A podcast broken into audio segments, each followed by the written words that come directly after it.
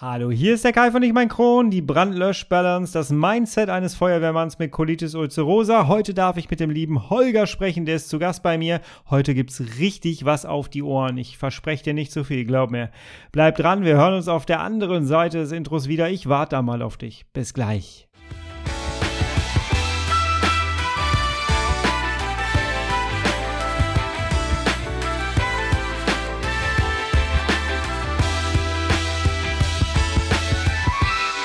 Herzlich willkommen zu einer weiteren Ausgabe von Ich und mein Kron, dein Kronpott.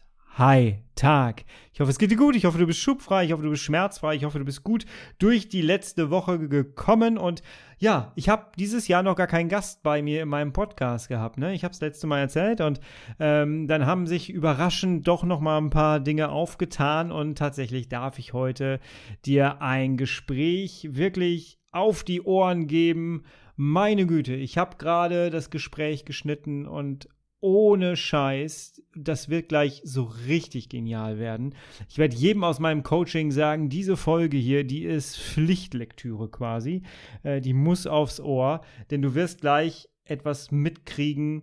Das hast du vielleicht so noch nicht gehört, denn der Mann, mit dem ich jetzt gleich rede, der weiß, worüber er redet und wovon er redet, denn er hat Colitis, Zwölf Jahre lang hatte er gar nichts, äh, der Darm hat ihn in Ruhe gelassen und jetzt nach zwölf Jahren befindet er sich das erste Mal wieder in einem Schub und er redet heute sehr offen darüber, wie man als Feuerwehrmann mit einer CED ja, gut durch den Job kommt, gut durch den Tag kommt. Wie ist das eigentlich, wenn ich in einem Einsatz bin, der Piepser geht, ich stehe in einem brennenden Haus und ich muss plötzlich auf Toilette? Über all diese Dinge werden wir heute reden und vor allem werden wir über das Mindset reden. Denn meine Güte, du wirst gleich so viel um die Ohren gehauen bekommen.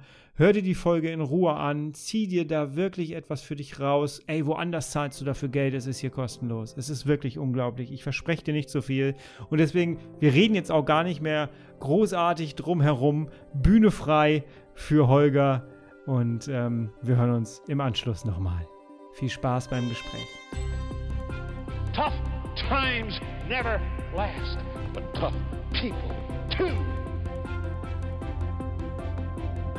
Hallo Holger, schön, dass du die Einladung angenommen hast. Schön, dass das geklappt hat. Und ähm, ich bin jetzt total gespannt auf dieses Gespräch hier. Magst du dich einmal ganz kurz vorstellen, wer du eigentlich bist? Ja, hallo Kai. Ich, ähm, wie du schon gesagt hast, ich bin Holger. Ich habe äh, CED. Ich ähm, habe CED seit 2009. Ähm, hatte jetzt zwölf Jahre Ruhe mit meiner CD, habe ähm, einen neuen Schub jetzt bekommen im Oktober letzten Jahres und habe mich seitdem ein bisschen mehr mit befasst und somit bin ich jetzt auf dich gekommen und äh, heute hier im Podcast. Du hast welche CD? Ich habe eine Colitis ulcerosa. Okay, okay. Ähm, und du warst sehr lange schubfrei, ne? Ja, ich weiß, war wirklich sehr lange schubfrei. Keine Ahnung warum. Ich habe nichts äh, anders gemacht als sonst. Ähm, ich äh, habe mich damals nicht genau damit befasst. Ich habe ein halbes Jahr ähm, Mesalazin genommen. Das war dann irgendwie alles besser und dann haben wir das so ausschleichen lassen und dann war eigentlich Ruhe. Und mhm. ich habe auch nicht damit gerechnet, dass das nochmal wiederkommt. Ja, wir haben im Vorgespräch so ein bisschen darüber gesprochen, wie es sein äh, kann, dass du jetzt plötzlich wieder in den Schub reingeraten bist und so. Lass uns da gleich mal drauf eingehen. Aber erstmal möchte ich ganz gerne ähm, mit dir sprechen über deinen Beruf. Ich habe das überall schon so ein bisschen angeteasert auf Instagram und so, denn mhm. wir beide sind zusammengekommen, weil du im Grunde genommen genau das Gegenteil beruflich auch bist von mir. Ich habe mich nach meinem Darmriss ähm, dazu entschieden, dass ich nicht mehr meinen Beruf so ausüben kann, wie ich das bis jetzt getan habe. Ähm, heißt, ich arbeite von zu Hause aus. Ich habe alles daran gesetzt, dass ich irgendwie aus meinem kleinen Studio hier von zu Hause aus arbeiten kann und Geld verdienen kann. Du machst aber genau das Gegenteil mit der CED und das finde ich so cool, weil wir können da mit ein bisschen zeigen, wie unterschiedlich eigentlich diese Krankheit ist und ähm, was für den einen nicht möglich ist, kann für den anderen möglich sein. Sag mal bitte, was du beruflich machst und wie es dazu kam. Früher. Also in meinem Beruf ist es sehr schwierig, von zu Hause zu arbeiten, denn wenn man von zu Hause aus arbeitet, ist es immer unschön, denn ich bin Feuerwehrmann.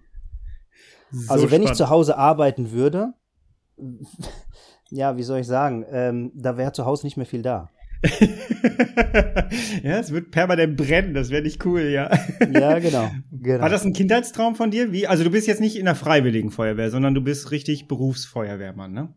Ähm, ja, ich bin Berufsfeuerwehrmann, aber richtiger Feuerwehrmann ist auch ein freiwilliger Feuerwehrmann. Also da ja, Entschuldigung, ich, äh, ja. So, so, kein, so kein Unterschied. Nein, man muss das auch in der heutigen Gesellschaft schon sagen. Äh, ja, der Mann ist ja bei der Berufsfeuerwehr der Große.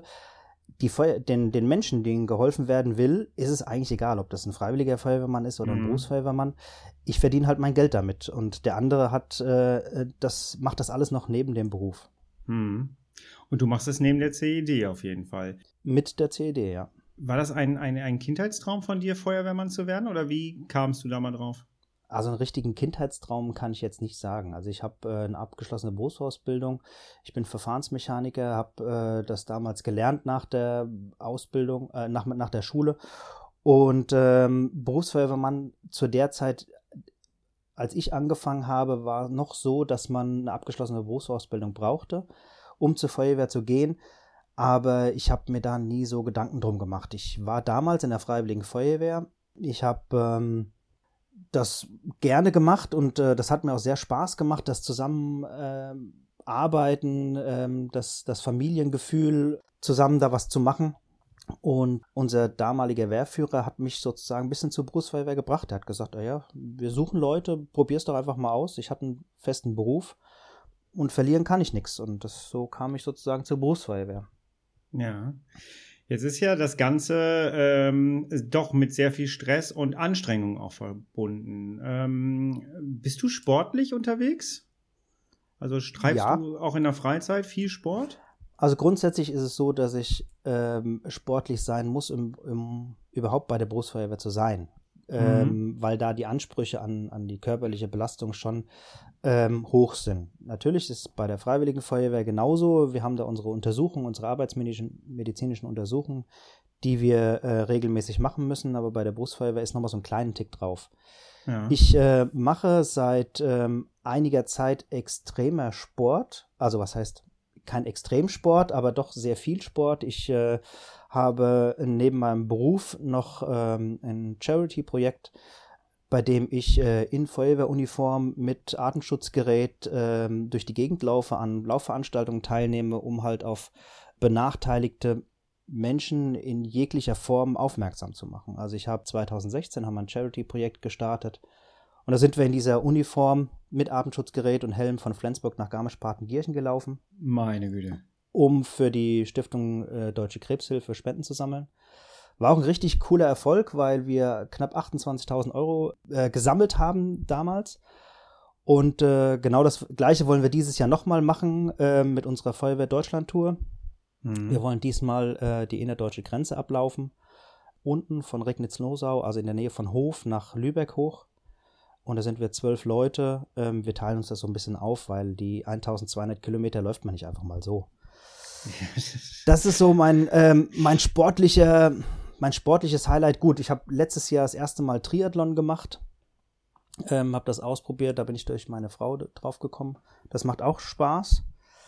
Ähm, allerdings, äh, dadurch, dass ich jetzt den Schub hatte, muss ich äh, jetzt mal schauen, wie das sportlich jetzt nochmal ähm, weitergeht. Also klar ist äh, mein großes Highlight dieses Jahr die Feuerwehr Deutschland Tour. Das will ich auf alle Fälle machen, egal was kommt. Und äh, da kriegt mich auch irgendwie keiner, keiner weg von, weil ähm, das, ist, das ist ein Herzensprojekt von mir. Ich habe ähm, sehr viele ähm, im Bekanntenkreis, sehr viele auch im Verwandtenkreis, äh, die an Krebs erkrankt sind, äh, auch an Krebs gestorben sind. Und das ist für mich ein Thema, was äh, sehr groß ist. Jeder, der im Team ist, eigentlich jeden, den wir bis jetzt angesprochen haben, der hat mit diesem Thema Krebs schon mal zu tun. Ja. Ich auch auf eine gewisse Art und Weise. Oder wir, die eine CED haben, haben ein erhöhtes Krebsrisiko. Ja. Ähm, und deswegen ist es auch ein Grund für mich, äh, das zu machen, das, äh, das Thema in die Köpfe zu rufen, weil es sind so viele Leute, die im Jahr an unterschiedlichsten Krebsformen er erkranken. Ähm, und das muss weiter erforscht werden. Und deswegen haben wir gesagt, wir machen das wieder für die Stiftung Deutsche Krebshilfe, um einfach dieses Thema besser zu, ähm, ja, wie soll ich sagen, zu erforschen und äh, das Thema anzugehen. Ja, sehr, sehr wichtig. Sehr cooles Projekt auf jeden Fall. Was mir direkt einfällt, ist, es ist eine wirklich körperliche Belastung auch, ne? Also Genau. 1200 Kilometer ist jetzt nicht gerade wenig. Und dann auch Nein. noch mit Atemschutzmaske ist natürlich auch ziemlich krass. Ähm, sag mal, was mich als erstes mal so richtig interessiert ist, ähm, ich äh, sag ja auf dem Podcast immer sehr oft, geh offen mit deiner Erkrankung um, äh, rede darüber, wie es dir wirklich geht und sag nicht immer einfach dieses äh, drüber hinweggehende, ja, ja, alles okay, alles okay. Und eigentlich ist es gar nicht okay. In deinem Job ist, glaube ich, Offenheit und offener Umgang mit der Erkrankung schon extrem wichtig, oder? es muss. Natürlich ist das so eine Männerdomäne und ähm, ich bin froh, dass ich mittlerweile äh, eine Dienstgruppe habe, äh, einen Vorgesetzten, einen Wachleiter habe, mit denen ich da offen umgehen kann. Ich glaube, früher, also vor 20, 30 Jahren, war das noch nicht so. Da war eher so, ach, ist man so ein bisschen abgestempelt worden. Da, äh, Mhm. da konnte man nicht so offen umgehen. Wir leben einfach in der heutigen Zeit, wo man einfach offen umgehen kann. Es macht nicht jeder, das muss man dazu sagen. Das ist, finde ich, sehr schade. Ich habe mich sofort, äh, wie ich das gemerkt habe zu Hause, hm, das könnte wieder ein Schub sein. Ah, ich gehe mal zum Hausarzt, Gastroenterologen, Untersuchung. Ähm, habe ich mich sofort dazu, dazu entschieden, einfach mit allem und mit jedem offen umzugehen. Weil was bringt's mir denn? Ich muss, äh, es ist ein sehr unangenehmes Thema, es ist ein sehr intimes Thema keine Frage. Und niemand äh, spricht gerne darüber, dass, dass er jetzt äh, blutig-schleimigen Stuhlgang hat. Also das Mhm. macht keiner.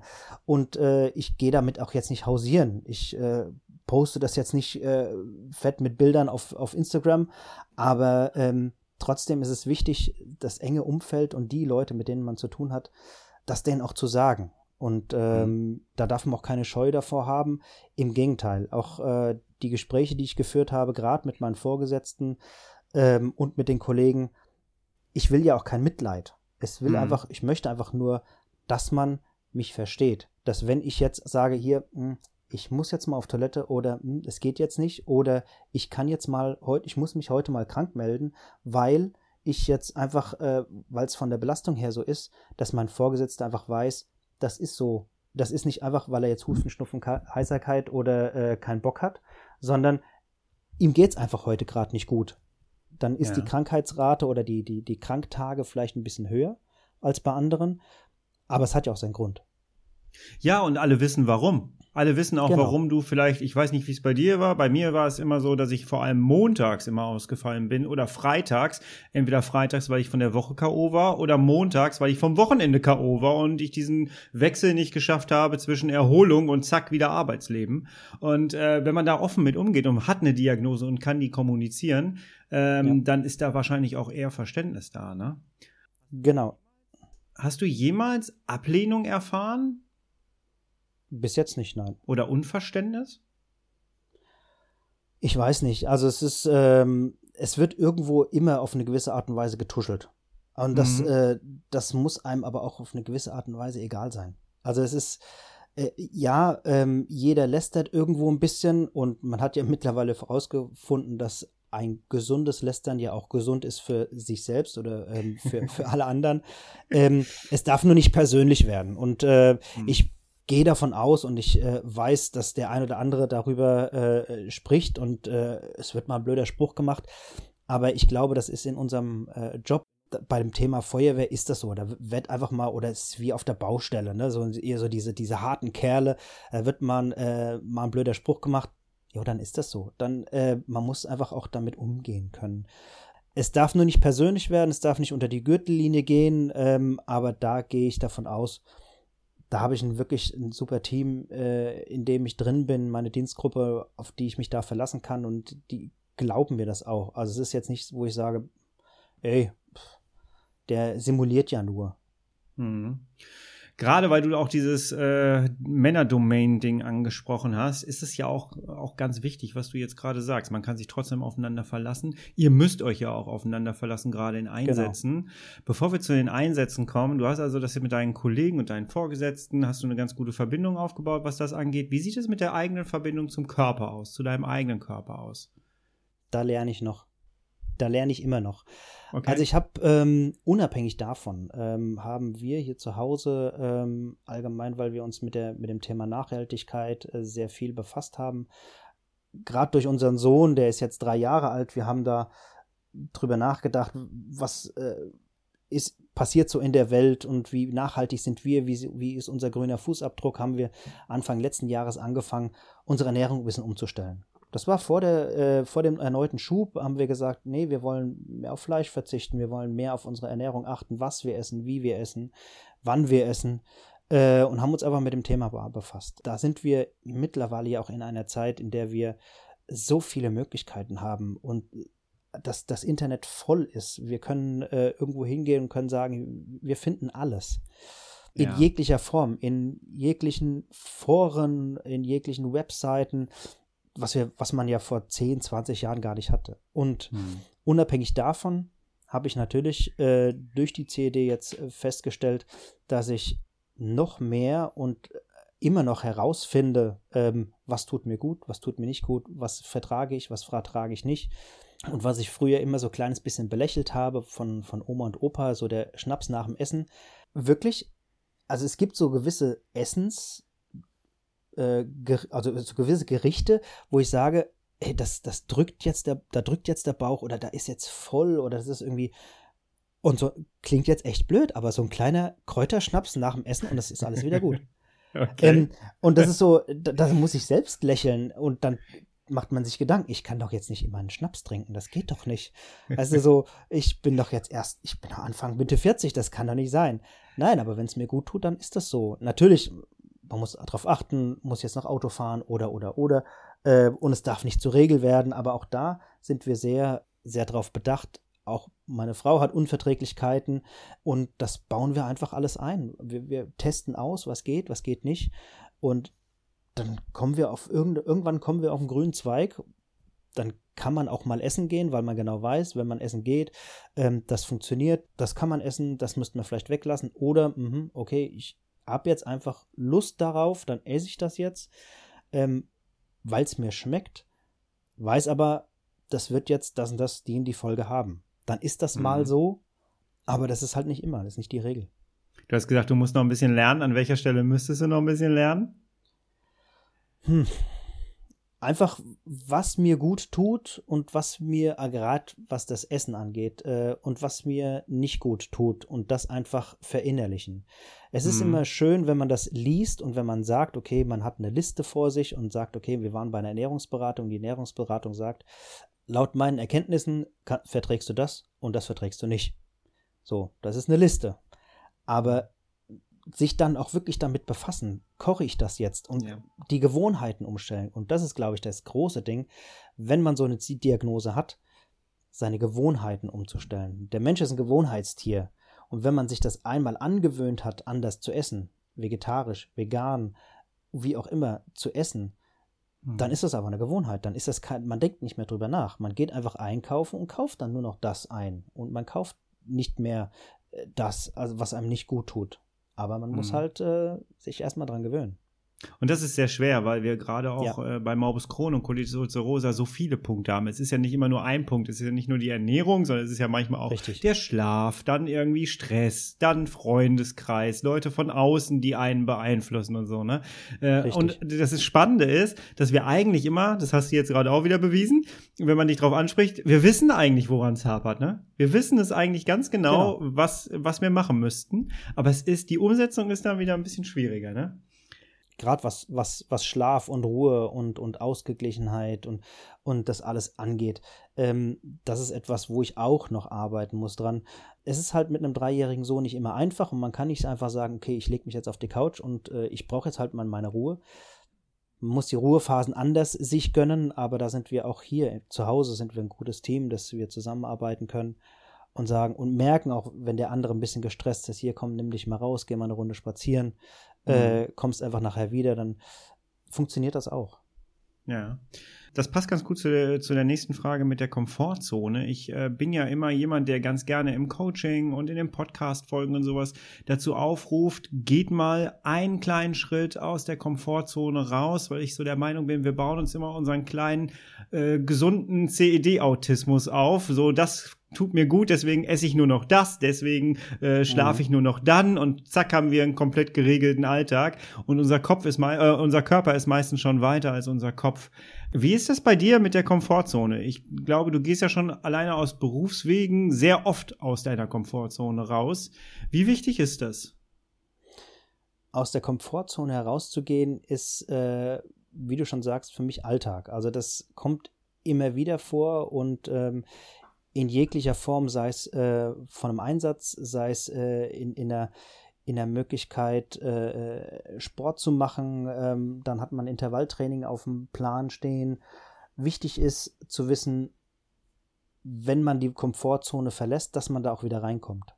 Ja. Beziehungsweise, dass man das einplant, dass wenn man äh, die Komfortzone verlassen hat oder davon ausgeht, ich werde heute die Komfortzone verlassen, weil ich einen stressigen Tag auf der Arbeit habe, weil ich ein anstrengendes Training habe, weil ich äh, heute stressige Tage ähm, zu Hause haben werde, der Kleine ist krank oder wie auch immer, dass ich aber auch gleich weiß, wann kann ich mir ähm, Komfort bzw. einen Ausgleich schaffen. Hm. Dass ich das gleich mit einplane ich weiß, dass ich heute oder dass ich morgen in Dienst gehe und ich weiß von vornherein, natürlich weiß ich nicht, welche Einsätze kommen, das ist ja auch das Spannende an unserem Job und das ist das, was mir auch so Spaß macht, dass man nie weiß, was kommt auf einen zu, aber gleichzeitig muss ich wissen, dass ich den Tag danach mein frei habe. Ich habe jetzt hm. äh, angefangen, ähm, im, im, Fitnessstudio direkter zu trainieren. Das ist mein Ausgleich. Ich bin da alleine, also ich für mich. Ich höre Podcast, ich mache meine Geräteübungen, ähm, ich gehe eine Runde in die Sauna und dann gehe ich wieder nach Hause. Das sind hm. zwei Stunden, die, ist nur, die sind nur für mich. Da kann ich mich auspowern, da kann ich mich entspannen, da kann ich mich in Ruhe duschen und dass der Kleine äh, vielleicht ähm, an der Tür klopft. Ich will nicht damit sagen, dass der Kleine nur nervt. Also es sind auch schöne Dinge. Aber jeder, der weiß, jeder, der Familie hat, weiß, dass es auch anstrengend sein kann. Und deswegen ja, ist es ganz wichtig, auch mal seinen Ausgleich zu haben. Gerade wenn wir jetzt äh, mit unserer CED ähm, auch so anfällig sind, was das angeht, weil unser Darm das zweite Gehirn ist. Und wenn wir da im Kopf nicht äh, ausgeglichen sind, sind wir im Darm auch nicht ausgeglichen. Ja, ich finde das Bild, was du gerade aufgemacht hast, so schön. Dieses, die Tür ist gar nicht zu. Wenn ich aus meiner Komfortzone rausgehe, heißt das ja nicht, dass ich nicht wieder reingehen kann. Das ist so ein schönes genau. Bild. Ähm, und und äh, wenn ich merke, hey, nee, das tut mir jetzt gerade nicht gut, dann gehe ich einfach wieder zurück in meine Komfortzone. Andererseits ist es aber auch ein tolles Erfolgserlebnis, wenn ich merke, okay, jetzt bin ich aus meiner Komfortzone raus, es passiert gerade gar nichts Schlimmes. Und das macht ja auch wieder was mit einem, ne? Genau, es kann ja auch einfach versetzt kommen. Es kann mhm. ja sein, man ist jetzt irgendwie außerhalb seiner Komfortzone, man hat irgendetwas, äh, man fährt mit dem Auto durch die Gegend und hat einen Verkehrsunfall. Das kann ja immer passieren. Ja, ja diese Situation ist da, aber ähm, es kann auch sein, dass mich das morgen noch mehr mitnimmt. Ähm, mhm. Aber dann weiß ich, wo es herkommt. Dann weiß ich aber auch, ähm, wichtig ist genauso äh, zu wissen, wie kann ich mir einen, einen guten Ausgleich schaffen. Ja, das ist ganz wichtig und das muss man wirklich wissen. Und wann muss ich, wann, wann bin ich so weit, dass ich es machen genau. muss, auf jeden Fall. Und es stärkt auch irgendwie so die Resilienz, ne? Genau, sein, sein Körper kennen und zu wissen, es gibt so einen gewissen Bereich, es gibt ja nicht nur äh, Stress und kein Stress, sondern es gibt ja auch was dazwischen. Und diese, diese Übergangsphase, man muss einfach die komplette Grenze kennen und sagen, okay, es ist zwar jetzt Stress, aber das ist jetzt zu viel Stress. Das wird jetzt zu viel mhm. und ich muss jetzt zurück. Das kann ich in meinem Beruf nicht. Da muss ich einfach ja. durch. Da muss ich einfach und das kann man schön sinnbildlich ne nehmen, die Arschbacken zusammenkneifen und einfach da durch. Da muss man dann einfach durch. Aber es wird auch irgendwann zu Ende sein. Also mhm. egal, es gibt kein Feuer auf dieser Welt, was nicht mehr brennt. Also irgendwann mhm. ist dieses Feuer aus oder irgendwann ist dieser Verkehrsunfall aus oder ähm, das Hochwasser ist weg oder wie auch immer. Es ist irgendwann ja. hat es ein Ende. Es ist anstrengend, keine Frage. Man muss durch, aber danach kann man sich auch äh, ähm, genug und da haben wir mittlerweile auch so viele Möglichkeiten in unserer Gesellschaft Ausgleich schaffen. Ja, wir haben ja diese Folge genannt, die Brand- und Löschbalance. Das hat ja auch so ein bisschen was mit deinem Beruf und mit der Krankheit Genau. auch so ein bisschen zu tun, Genau. weil man immer so diesen, diesen schmalen Grat hat zwischen Schub und Nicht-Schub und so, ne? Ähm, Genau. Als ich damals gepostet habe, ich gehe aus meiner Komfortzone raus, für mich war, ich habe im, im, im Krankenhaus so eine kleine Bucketlist geschrieben, was ich alles erreichen möchte, sobald ich wieder fit bin, äh, kurz vor der äh, Rückverlegung. Und ähm, da stand Achterbahnfahren ganz oben drauf. Und dann habe ich gepostet, dass ich jetzt wieder Achterbahn fahren gehe und es war so toll. Das erste Mal wieder Achterbahn und ich weiß noch, der Mhm. Bügel ging so runter und ich hatte gar keinen Beutel mehr vorne dran hängen und das war so toll. Ja, und das habe ich gepostet und dann kamen ganz viele Antworten. Oh, ich würde mich gar nicht in die Schlange stellen können. Was machst du denn, wenn du in der Schlange stehst und du musst plötzlich auf Toilette? Und ähm, ich hatte so dieses, ja, habe ich schon drüber nachgedacht, aber ähm, da war mehr so der Antrieb, nö, ich will Achterbahn fahren, das funktioniert. Und das ist so mein kleines Komfortzonending. Bei dir ist es ja noch mal auch beruflich komplett was anderes. Wenn bei dir der, äh, der Piepser schrillt, wird es ja wahrscheinlich erstmal Stress sein, Adrenalin, du weißt nicht, was dich erwartet. Das ist ja komplett Kopfkomfortzone weg. Wie, wie gehst du damit um? Das ist äh, ein Gewohnheitsding. Also mittlerweile stresst mich das nicht mehr. Das, was für mich außerhalb der Gewohnheit, der, der Komfortzone ist, ist für dich Gewohnheit, ja? Ja, äh, ich weiß einfach, ähm, wenn ich auf die Arbeit gehe, dieser Piepser wird piepsen. Der wird piepsen. Mhm. Und wenn man einfach davon ausgeht, der wird piepsen, es wird alarmieren, wir werden irgendwie rausfahren ähm, und man sich einfach damit schon auseinandersetzt und sagt, okay, es, ich weiß nur nicht wann. Und wenn es 24 Stunden nicht piepst, ja, dann habe ich Glück gehabt. Ansonsten äh, weiß ich, er wird piepsen, ich weiß, es wird alarmieren, ich weiß, es äh, wird mich irgendetwas erwarten, aber ich habe mittlerweile gelernt, ähm, mir da nicht mehr so viel Gedanken drum zu machen, sondern auf die Situation zu reagieren, so wie sie ist und nicht mir vorher Gedanken zu machen, weil ich kann es eh nicht ändern. Also äh, Mhm. sei es, wir fahren irgendwo hin ähm, und ähm, es alarmiert ähm, zu einer bewusstlosen Person oder es alarmiert zu irgendeinem Feuer. Jede bewusstlose Person, jedes Feuer, jeder Verkehrsunfall ist anders. Und Mhm. ähm, ich habe meine Skills, ich habe meine, ähm, meine Routine, die ich abarbeite, ich habe meine, ähm, mein Erlebtes, ähm, was ich als Erfahrung mit reinbringe, ich habe meine Ausbildung und das wende ich einfach in dem Moment an, arbeite es ab und dann ist es fertig. Ähm, Boah, ist das krass. und sich, und sich vorher darüber Gedanken zu machen, macht überhaupt keinen Sinn. Weil dann würde ich ja in Dienst gehen und es würde den ganzen Tag im Kopf rattern und rattern und rattern. Was, was wäre es, wenn es jetzt irgendwie da alarmiert und ich müsste jetzt dahin? Es gibt so viele Möglichkeiten, Milliarden von Möglichkeiten, zu was es jetzt alarmieren könnte. Und wenn ich mir Mhm. ja ständig Gedanken drum machen würde, würde ich gar nicht mehr rauskommen. Das, das wäre das wär ein Gedankenkarussell, da, da wäre ich ja. Das, das geht nicht. Und Kann man das lernen? ich glaube ja. Ich weiß noch nicht wie. Mhm. Ich habe es mittlerweile mir angeeignet. Ich, ja, ich habe jetzt kein, kein, kein Erfolgserlebnis oder kein, kein, kein, kein, keine Skills dafür, wo man sagt, ähm, das musst du so und so machen, dann kannst du das so lernen. Ich habe es mir einfach angeeignet im Selbststudium und ich glaube, dass es da auf ein mentales Training bestimmt gibt für oder ein me- mentales äh, ähm, Modell, was man, nach dem man da arbeiten kann. Hm. Bei mir ist es einfach, ich habe mir das angeeignet und ich fahre ganz gut damit. Auch genauso ist es umgedreht. Ähm, habe ich einen belasteten oder, oder, oder einen schweren Einsatz, der mich irgendwie mitnimmt, ist es wichtig, genauso wie der, mit der CED, darüber zu reden. Ähm, wir reden mit den Kollegen darüber auf dem Weg zum Gerätehaus wieder. Wir reden äh, auf der Wache darüber.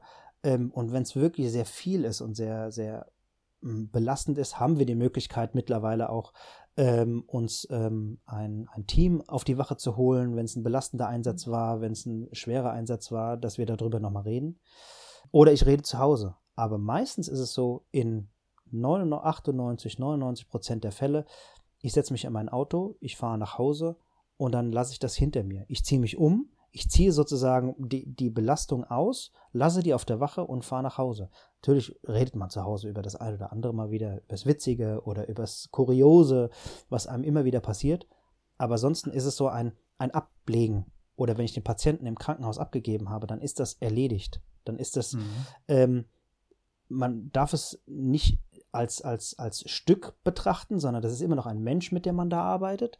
Und solange ich mit dem Menschen arbeite, ist meine hundertprozentige Aufmerksamkeit bei diesem Menschen. Mhm. Weil er ist genauso Mensch wie ich und ich möchte ihn genauso 100% versorgen, wie ich gerne versorgt werden würde. Mhm. Aber wenn ich ihn abgegeben habe, ist es rum. Dann ist es fertig. Dann ist er im Krankenhaus, dann habe ich ihm jemanden übergeben und er kann dort weiter behandelt werden und das ist nicht mehr meine Aufgabe. Und das ja. ist dann einfach abgeschlossen. Und somit fahre ich eigentlich ganz gut.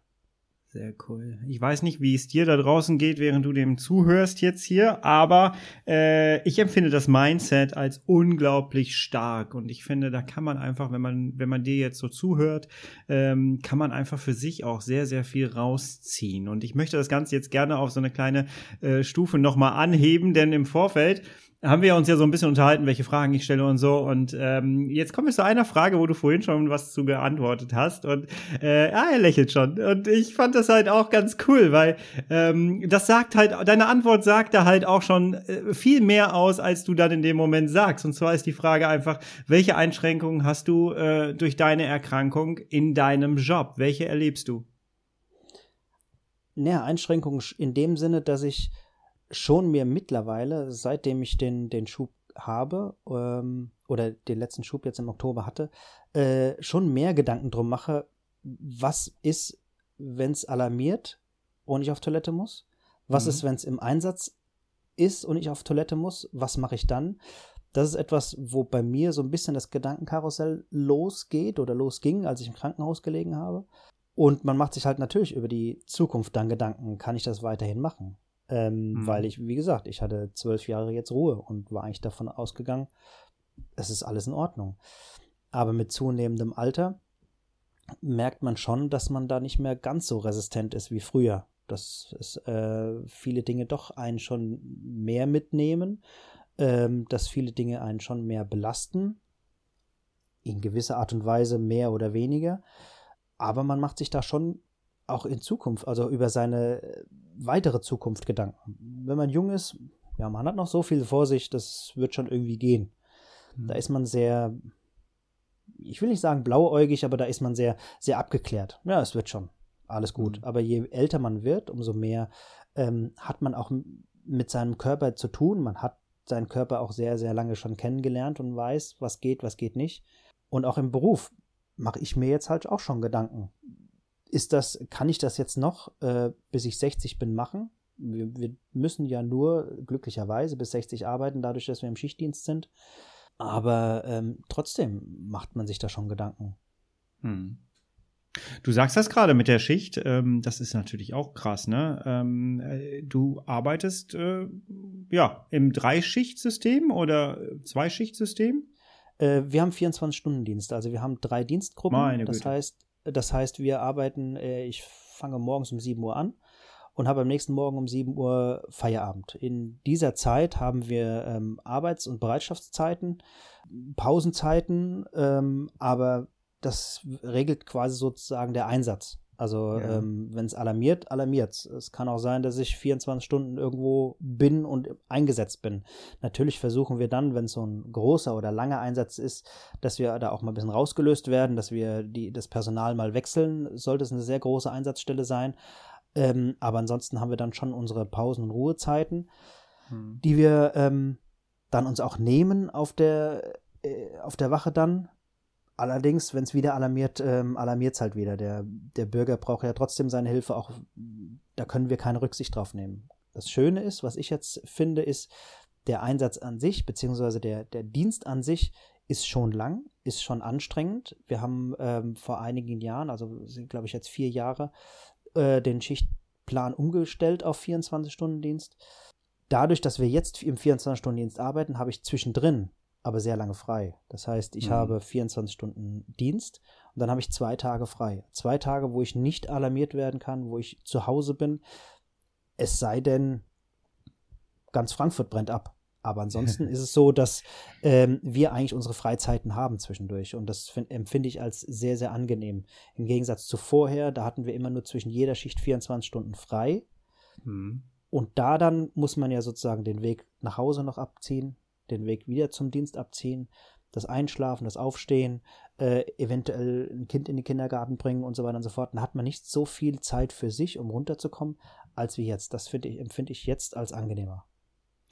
Gab es jemals so eine Situation, wo du äh, in ein brennendes Haus reinrennen musstest, jemanden aus dem Auto schneiden musstest, was auch immer, und du musstest plötzlich auf Toilette? Nein. Also, wie gesagt, ich habe äh, seit Oktober ja den, den erneuten Schub gehabt. In der Zeit gab es das jetzt noch nicht. In den Jahren vorher, ja, aber da war es nicht äh, aufgrund der CED, dass ich auf Toilette musste. Da gibt es halt Möglichkeiten, dass man irgendwo an, an der Einsatzstelle, äh, wir haben äh, die Möglichkeiten ähm, zu urinieren an der Einsatzstelle. Da haben wir so kleine Taschenörtchen, das funktioniert. Äh, für groß ist es so, dass man, ähm, wir haben Hygienecontainer, die werden allerdings aber meistens erst dann alarmiert, wenn die Einsatzstelle groß wird. Ähm, also wenn wir jetzt, ich sage jetzt mal einen kleinen, klingt jetzt auch vielleicht ein bisschen makaber, aber einen kleinen Wohnungsbrand haben, ähm, der ist relativ schnell abgearbeitet. Da wird keine große Hygienekomponente, also was heißt Toilette, Dusche und so weiter und so fort aufgebaut. Mittlerweile haben wir schon ein sehr gutes Hygienekonzept an sich, dass wir unsere Einsatzkleidung wechseln, aber da ist kein, äh, keine Toilette so an sich mit vorgesehen, weil das in der Regel ja nicht üblich ist, dass man mit einer CED ähm, oder dass viele Kollegen eine CED haben. Also von daher mhm. ähm, ist das eher die Ausnahme. Ähm, Möglichkeiten gibt es da aber. Man muss halt ja. diese Container beziehungsweise diese, diese Fahrzeuge dann halt an die Einsatzstelle kommen lassen. Hast du eine äh, Schwerbehinderung beantragt? Äh, nein. Also nein. ich habe mich mit dem Thema auseinandergesetzt, ähm, habe das aber bis jetzt noch nicht so direkt ins Auge gefasst. Äh, mhm. das Einzige, was ich gemacht habe, ist äh, den Schlüssel zu beantragen und den, äh, den Ausweis dazu. Man wird schon ein bisschen komisch angeguckt, wenn man dann irgendwo hingeht und ja. die, die Tür einfach aufmacht, aber mittlerweile, das ist einfach so. Also ja. es ist, ich habe den Ausweis dabei, wenn irgendeiner komisch fragt oder komisch guckt, dann ist das mhm. so. Ich habe da kein Problem mit. Also ich, ich bin da auch, ja, es ist ein komisch und ich kann mich in die Leute hineinversetzen. Ich sehe sportlich aus. Ich ähm, habe einen Beruf oder kann auf zwei Beinen laufen, warum benutze ich eine Behindertentoilette? Mhm. Ja, aber es ist mein Recht. Ich habe die Richtig. Möglichkeit. Ähm, und man sieht eine CED jemandem ja nicht an. Außer man ist jetzt wirklich, ähm, man, man ist jetzt wirklich mitten im Schub oder man hat jetzt wirklich, äh, ist so gezeichnet, äh, so wie in deiner Hochphase. Ne? Mhm. Das hat man einem, das sieht man einem schon an.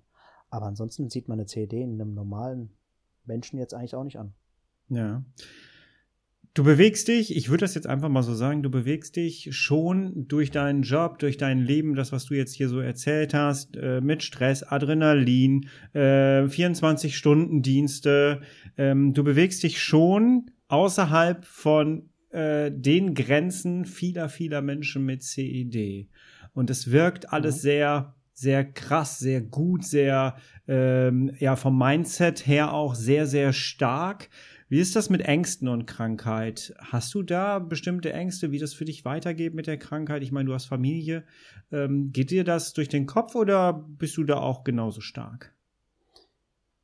Man macht sich schon Gedanken drum. Ähm, gerade wenn man äh, Nachwuchs hat, gerade wenn man eine Familie gegründet hat ähm, oder selbst wenn man jung ist, kann ich mir vorstellen, dass man da auch ähm, seine ganz normalen Ängste hat, äh, wie wird meine Zukunft aussehen. Bei mir ist es so, dass ich mittlerweile in einem Alter bin, wo man sesshafter oder gesetzter wird, dass man sagt, ähm, okay, das, was ich habe, ähm, ist gut.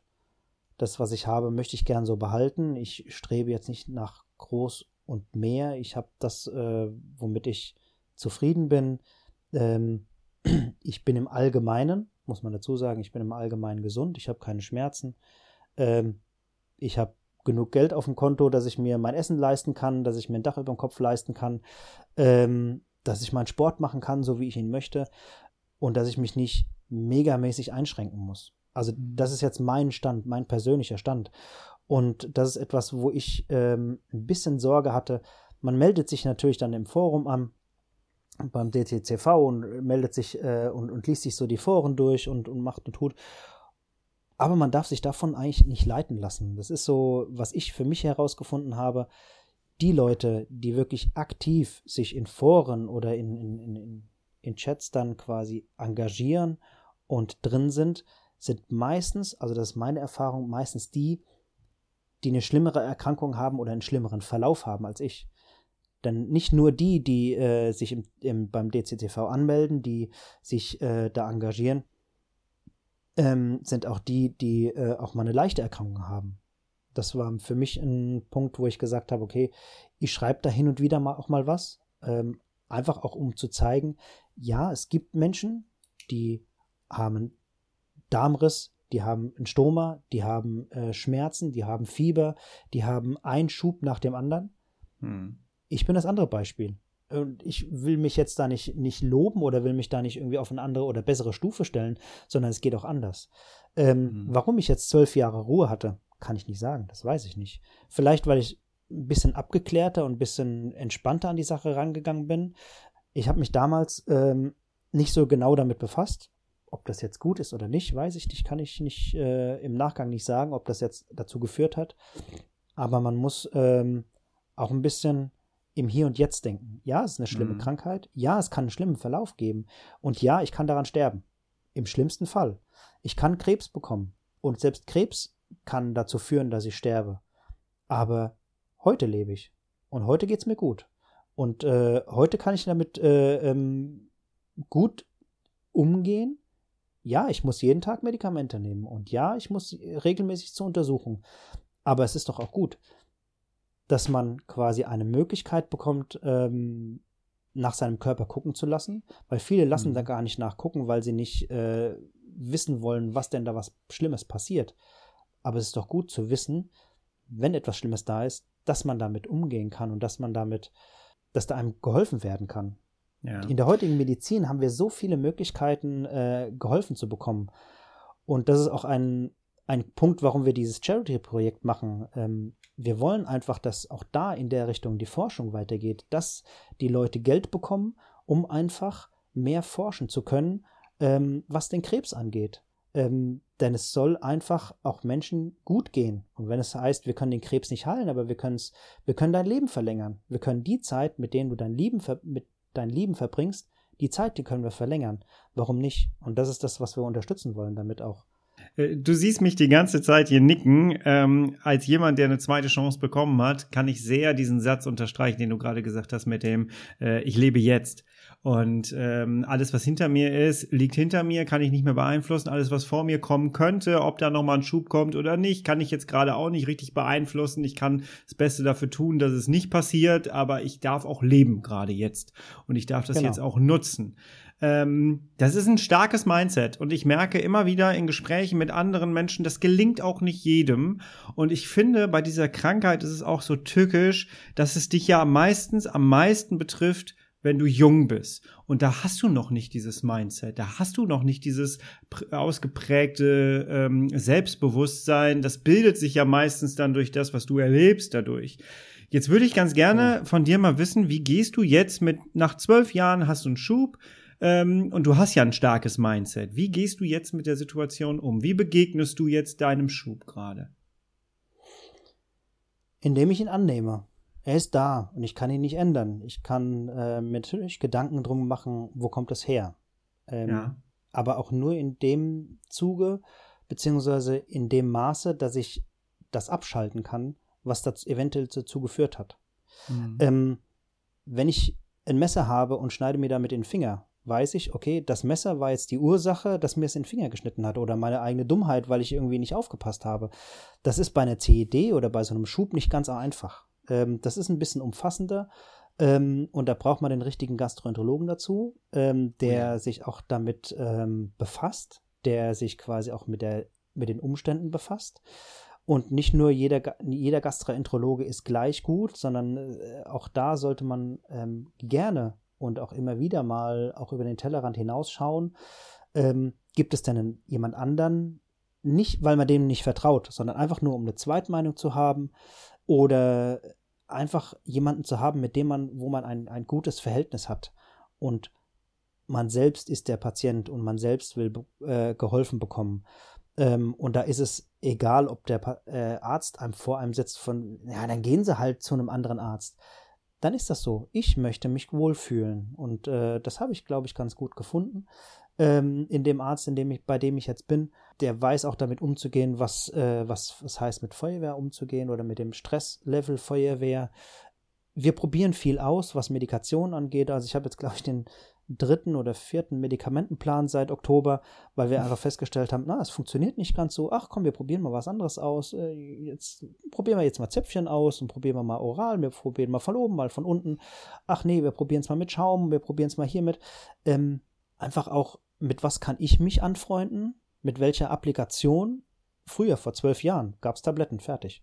Mhm. Und da haben wir hier mittlerweile so viele Möglichkeiten. Ja. Ähm, und auch im Internet kann man nachlesen, welche Möglichkeiten gibt es, äh, vorbereitet zum Arzt zu gehen und zu sagen, hier, ich habe da gelesen, was haltet ihr denn davon, wenn wir das eventuell so machen? Nicht den Arzt überstimmen, beziehungsweise dem Arzt die Therapie vorschlagen, sondern einfach nur informiert zu sein, hinzugehen, so wie du es auch sagst, ein informierter Patient zu sein und zu sagen, mhm. okay, welche Möglichkeiten gibt es denn? Ich habe da was gelesen. Können wir das so machen? Macht das in meinem Fall Sinn? Weil er ist der Arzt. Und er hat ja. das studiert. Ähm, er hat eine Fachweiterbildung in, im Bereich CED. Da äh, muss man schon auf eine gewisse Art und Weise ihm vertrauen. Ich gehe jetzt damit um, dass ich äh, sage, ich schaue mir das an, ich schaue und höre mehr auf meinen Körper ähm, und auf Kleinigkeiten, was tut mir gut, was tut mir nicht gut. Ähm, probiere gewisse Dinge aus, mache Vorschläge dem Arzt, sage hier, hm, ich habe jetzt das ähm, das Salofal-Granulat genommen. Das fühlt sich an wie, wie zwei Packungen Globulis, die ich im Mund habe. Das schmeckt irgendwie nach was. Gibt es da nicht irgendetwas anderes? Ah ja, dann sagt er, ja gut, dann haben wir halt die Möglichkeit mit großen Tabletten. Ja gut, mit großen Tabletten komme ich ganz gut um. Immer gucken, es gibt mittlerweile so viele Applikationsmöglichkeiten, so viele Medikamente, die man ähm, geben kann. Oder Arten von Medikament in, in Pulverform, in Tablettenform, in großen, in kleinen Tabletten und so weiter und so fort. Mhm. Einfach herangehen und zu sagen, okay, was tut mir gut, was tut mir nicht gut ähm, und ausprobieren. Dem Körper Zeit geben, zu reagieren, nicht zu sagen von wegen, ähm, ich nehme jetzt eine Kopfschmerztablette und in einer halben Stunde sind Kopfschmerzen weg, weil gerade bei der CED, das dauert lange. Das ist ja. äh, eine Erhaltungsdosis einrichten, dauert lange. Das ist wie ein Blutdruckmedikament. Das nimmt man nicht jetzt, sondern je nachdem, welches Medikament man nimmt, dauert das mal so zwei Wochen, bis das überhaupt einen Spiegel hat und dann wirkt mhm. das. Das ist äh, mit allem so. Ich würde gerne was an dich weitergeben. Und zwar ähm, wurde mir letzte Woche der Satz gesagt, dass das passt dir jetzt gerade so schön. Ist mir gerade eingefallen. Das möchte ich jetzt direkt an dich weitergeben. Und zwar dieses, das hört sich alles so unglaublich verkopft an aber ich kriege das emotional nicht, nicht hin. Das ist ja auch was Emotionales und ich kann da nicht immer nur so komplett rational rangehen und so. Ähm, kannst du das trennen, die Emotion mit dem, was du jetzt gerade sagst, hört sich ja genauso an, wie ich es jetzt gerade gesagt habe. Spielt Emotion eine Rolle für dich bei der ganzen Sache? Natürlich. Also Emotion ist auch ein, ein großer Faktor und äh, da muss ich dazu sagen, da hilft mir meine Frau mit ähm, ja. dass ich einfach auch offen umgehen kann mit den Situationen. Dann gehe ich auf Toilette und stelle fest, es ist wieder Blut da. Das ist ein Rückschlitt, das ist ein, das ist ein Rückschlag. Das ist so, das zieht einen runter wie, äh, man kann gar nicht mehr auf, vom Klo aufstehen. Ne? Also so ja. schwer hängt das an einem. Wenn man da offen mit umgeht, man wird mal kurz in den Arm genommen und sagt, okay, dann ist das jetzt so du hast vielleicht was Falsches gegessen. Was hast du denn gegessen? Komm, wir schreiben es mal auf. Komm, wir gucken mal. Ja, klar, wir haben jetzt äh, die fettige Pizza gegessen die letzten äh, gestern. Das kann vielleicht daran liegen. Oder vielleicht ist es irgendetwas anderes. Oder hast du gestern Abend beim, beim Applizieren äh, vom Zäpfchen oder sowas, hast du frische Fingernägel gehabt. Ne? Mhm. Irgendwas eingerissen und es blutet jetzt vielleicht noch. Vielleicht ist es gar keine CD, sondern irgendetwas anderes. Ähm, und dem Ganzen mal Zeit geben ja, das ist nicht schlimm, wenn das jetzt heute mal blutet. Vielleicht hat es auch eine ganz andere, äh, eine ganz andere Ursache. Wie ist es denn beim nächsten Mal, beim übernächsten Mal? Ist es die ganze Zeit? Auch bei, im, im Oktober war das so, dass ich, ähm, ja, man hat, da habe ich Blut festgestellt. Ja, kommt immer wieder mal vor. Und so blöd sich anhört, ab einem gewissen Alter ist das halt mal so, dann ist das nicht schlimm. Aber als es dann immer mehr wurde oder nicht mehr aufgehört hat und dann schleimig wurde, da dachte ich, okay, muss man doch mal nach, nachschauen. Natürlich spielt die Emotion eine sehr große Rolle und natürlich macht man sich, was die Zukunft angeht, sehr groß und sehr viel Gedanken drum. Man kann es jetzt nicht ändern, auch wenn mhm. man jetzt in der Situation ist. Nur weil ich mir jetzt Gedanken drum mache und mir Sorgen mache, ist das ja nicht weg. Sondern ich muss einen Weg finden, wie kann ich es angehen und wie kann ich es bekämpfen in dem Sinne, Hm. Und wenn es quasi einfach nur die schlechten Gedanken sind, die ich im Kopf habe, dann tausche ich mich mit anderen aus, mit anderen, die quasi das gleiche Problem haben wie ich, die eine andere Sichtweise einfach haben, wo man einfach denkt, okay, so habe ich das noch gar nicht gesehen.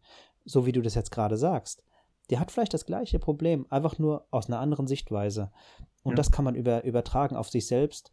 Ähm, und es gibt mittlerweile, und wenn man selbst damit nicht klarkommt, so viele ähm, Hilfestellungen, ähm, psychologische Hilfen und so weiter und so fort. Man ist nicht alleine. Man ist, hm. man, die, die CD und auf der Toilette sitzt man ganz alleine. Keine Frage. Und da möchte auch wirklich, ich möchte da auch selbst persönlich niemanden dabei haben. Aber trotzdem, mit der CD umgehen, muss man nicht alleine. Vor allen Dingen mhm. heute nicht. Man hat so viel Foren, so viel Instagram, äh, ähm, Podcasts, ähm, Facebook-Gruppen, alles. Man kann sich so viel austauschen, so viel Infos holen und, und da kann man schüchtern sein, wie man will. Gerade jetzt in der Corona-Zeit muss man sich nicht live treffen. Ähm, es gibt so viele Online-Möglichkeiten, wo man einfach, und wenn man einfach nur liest darüber. Ja. ja, natürlich, man kann natürlich auch immer sehr viel Negatives lesen. Es gibt aber auch viele, denen geht's gut oder die haben eine sehr lange äh, Pause zwischen ihren Schüben. Ja, mhm. kommt auch vor ich finde auch, äh, Emotionen können halt auch so ein kleiner Blem Bremsklotz sein, quasi auf dem Weg genau. zu meiner Lösung, weil Emotionen sind bei uns immer sehr laut. Wie kann ich eine rationale Entscheidung treffen, wenn es, wenn ich Schmerzen habe? Das ist super schwierig. Ja. Ich habe gestern auf Instagram geteilt, nimm dir jemanden äh, mit, der nicht davon betroffen ist, wenn du zum Arzt gehst, weil einfach das Gespräch genau. ein ganz anderes sein wird, als wenn ich da mit meinem Schub völlig entkräftet sitze, hab ich möchte eigentlich nur noch in meine Komfortzone zurück ähm, wie soll ich da ein zufriedenstellendes, gutes Ergebnis rausholen aus so einem Gespräch? Genau. Ähm, und deswegen muss der Weg aus meiner Sicht immer sein, die Emotionen so ein bisschen runter zu regeln, wie an so einem Lautstärkeregler und äh, durch die Adlerperspektive da mal so ein bisschen zu gucken, wie ist denn gerade die Situation, was könnte mir denn jetzt gerade helfen, so ein bisschen Abstand gewinnen davon. Ne? Und deswegen klingt das manchmal, glaube ich, auch was wir jetzt hier so erzählt haben, immer alles sehr verkopft und sehr, sehr rational, aber wir sind ja trotzdem Menschen, auch wir haben Emotionen dabei, auch wir haben Schmerzen mal. Ne? Genau, und wir sind auch selbst betroffen, also darum geht es ja auch. Ja, ja, muss, das äh, ja, und vor allen Dingen, wir können aus dieser Erfahrung heraus auch sagen, okay, es ist schlimm. Definitiv ist es schlimm und es ist äh, wirklich nicht schön, da ähm, auf so einem OP-Tisch zu liegen oder in, in einem Krankenhaus mit Schmerzen aufzuwachen. Wir kennen das. Wir kennen dieses, dieses äh, Problem und gerade auch in, in, in, in Foren oder in, in, in Gruppen, man kennt diese Leute, ähm, man kann sich mit denen austauschen und die haben genau das gleiche Problem. Aber die sind da durch und man kann das definitiv schaffen, auch wenn es sehr aussichtslos klingt auch wenn es sehr, ähm, ja, sehr verfahren klingt und man sagt, okay, es gibt keinen Ausweg, es gibt immer einen Ausweg. Immer, mhm. auf irgendeine Art und Weise gibt es einen Ausweg. Und wie du schon sagst, eine, eine, eine Person an der Seite zu haben, mit der man sich austauschen kann, der man vertraut, die einfach auf eine andere Art und Weise für einen sprechen kann und dieses, äh, dieses Problem einfach mal anders, anders angehen kann oder die Frage einfach anders stellen, dass das Gegenüber die Frage einfach anders aufnimmt. Ja, ja. Wow, ich glaube, aus unserem Gespräch äh, können sich sehr, sehr viele Menschen, hört euch einfach nochmal zweimal an, ähm, ganz, ganz viel für sich selber rausziehen. Ich glaube, da war jetzt schon einiges, einiges bei. Mit Blick auf die Uhr, lieber Holger. Ich möchte dir jetzt mhm. ganz gerne am Ende nochmal die Gelegenheit geben. Mach nochmal bitte richtig doll Werbung, weil ich finde das Projekt total cool. Ähm, für diesen Lauf. Äh, wie kann man unterstützen? Kann man überhaupt unterstützen? Wie läuft das ab? Wann ist das? Los, jetzt hau raus. Also, wir werden äh, am 11. Juni, also am 11.06. werden wir starten. Wir haben eine mhm. Homepage, äh, die kannst du gerne auch in den Shownotes verlinken, ist äh, feuerwehr-deutschlandtour.de. Ähm, dort kann man uns so ein bisschen kennenlernen. Ähm, dort gibt es auch aktuell die Möglichkeit äh, zu spenden. Also die Spende geht nicht an uns, sondern die geht direkt, das ist eine Weiterleitung zu unserem Spendenprojekt bei der Deutschen Krebshilfe. Da kann man ähm, 2 Euro dalassen, wenn man die übrig hat. Ähm, und gleichzeitig findet man uns auf Facebook unter feuerwehrdeutschlandtour.de. Auf Instagram da sind wir noch sehr klein, sind wir noch im Anfang. Wir haben auch mittlerweile einen TikTok-Account, äh, aber auch da einfach nur, um quasi unsere Reichweite so ein bisschen zu erreichen.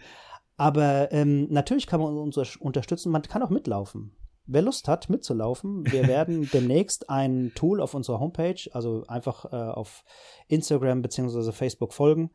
Da halten wir euch dann auf dem Laufenden.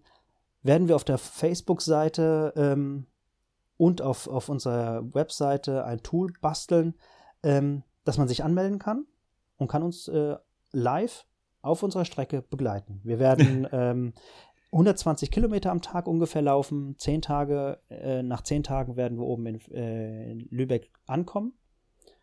Meine. 1200 Kilometer sind es ungefähr 15.000 Höhenmeter, die wir über, überwinden wollen. Wir werden einmal über den Brocken drüber laufen. Einfach der Symbolik äh, getan, an unsere Grenzen gehen. Wir werden an unsere Grenzen gehen, nicht nur ähm, sinnbildlich, weil ähm, die innerdeutsche Grenze verliert immer mehr ähm, natürlich im natürlichen Raum sind es mehr Naturschutzgebiete, es wird alles renaturiert, aber in unseren Köpfen wird sie mehr verschwinden. Und wir wollen einfach auch da sagen, die soll einfach in unseren Köpfen bleiben, weil unsere Kinder haben sie nie erlebt. Meine Frau und ich mhm. haben sie erlebt. Meine Frau kommt aus Thüringen, ich aus Hessen. Ja. Wir haben sie in unserer Kindheit noch erlebt und äh, das ist etwas, was wir einfach erhalten wollen ein super schönes Projekt. Ich musste zwischendurch gerade so ein bisschen lachen, weil ich habe gerade meinen ersten 10 Kilometer Wandertour-Kram hinter mir und ich weiß, wie ich mich danach gefühlt habe. Es war nicht so schlimm, wie ich erwartet habe, aber meine Güte, dann höre ich jetzt 1200 Kilometer Höhenmeter. Was hast du gerade gesagt? 15.000. Ja, ist er. 160 Meter war der höchste Punkt und dann, oh, oh Gott, ja, gut, äh, Respekt. Oh mein Gott, oh mein Gott. Ja, wir machen also das im Team. Wir machen das im Team, so wie es die Feuerwehr halt macht. Also wir werden das gemeinsam schaffen, genauso wie eine Familie zusammenhält bei einer Krebsdiagnose, genauso wie äh, Freunde zusammenhalten bei einer Krebsdiagnose. Ähm, bei einer schlimmen Krankheit müssen wir einfach alle zusammenhalten. Wir als mhm. CEDler müssen zusammenhalten, wir müssen zusammenarbeiten und auch da werden wir in unserer Tour ähm, zusammenhalten, wir werden uns abwechseln, wir werden zusammenarbeiten, wir werden uns gegenseitig unterstützen, anfeuern. Und jeder, der an der Strecke wohnt und da ist, ähm, darf uns gerne begleiten, darf uns gerne unterstützen, supporten, zwei Euro dalassen. Wenn alle nur 50 Cent spenden würden, die uns auf Facebook folgen, haben wir schon 5000 Euro zusammen. Also von daher, das ist 50 Cent, jeder hat mal einen Euro übrig. Und das ja, ist ganz schnell mittlerweile durch, durch, äh, durch diese neuen Tools äh, über Spenden-Button, PayPal, das geht so einfach. Genau, den Link dazu findet ihr hier drunter. Geht da unbedingt drauf, lasst was da. Ich habe es mir gerade auch schon hier annotiert. Ich werde das nach der Podcast-Folge direkt machen, damit ich es nicht vergesse. Und äh, das machen wir auf jeden Fall. Sowas muss unterstützt werden. Jawohl, jawohl. Holger, herzlichen Dank für dieses wunderbare Gespräch. Ähm, Gerne. Äh, wieder ganz, ganz viel gelernt, wieder ganz, ganz viel mit rausgenommen. Ich habe ja immer gesagt, mein Podcast ist so eine kleine, ähm, so eine kleine gemischte Tüte, wo du reingreifst und hast immer mal wieder was Neues. Ein Feuerwehrmann hatte ich noch nicht. herzlichen Dank dafür. Danke für deinen Job. Gerne. Ich habe immer, ich, ich gehe immer in Ehrfurcht über, wenn äh, ich äh, mit Feuerwehrleuten rede. Im privaten Bereich ja auch, habe ich auch ein paar. Ähm, dementsprechend herzlichen Dank für das, was du tust und ich wünsche wünsche dir, dass du so schnell wie möglich aus deinem Schub wieder rauskommst. Ich bin mir aber sehr sicher, nach dem, was wir jetzt hier besprochen haben, das wird. Das wird. Auf ja. alle Fälle. Irgendwann wird. Ja, mit dem richtigen Mindset geht das. Natürlich. Herzlichen Dank dir. Bis dann. Ich danke dir.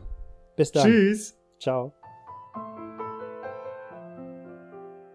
Habe ich dir zu viel versprochen am Anfang? Nein, oder? Meine Güte, war da eine Menge an Informationen drin und es war so wertvoll.